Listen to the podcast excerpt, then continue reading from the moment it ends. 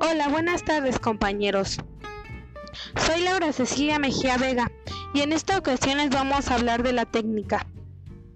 La técnica se vale de procedimientos, conocimientos, habilidades y se transforma de recursos que provienen de la naturaleza.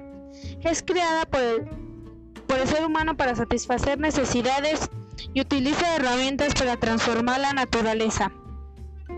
Un ejemplo de la técnica por ejemplo, para pintar se pueden usar diferentes técnicas como al óleo o al pastel.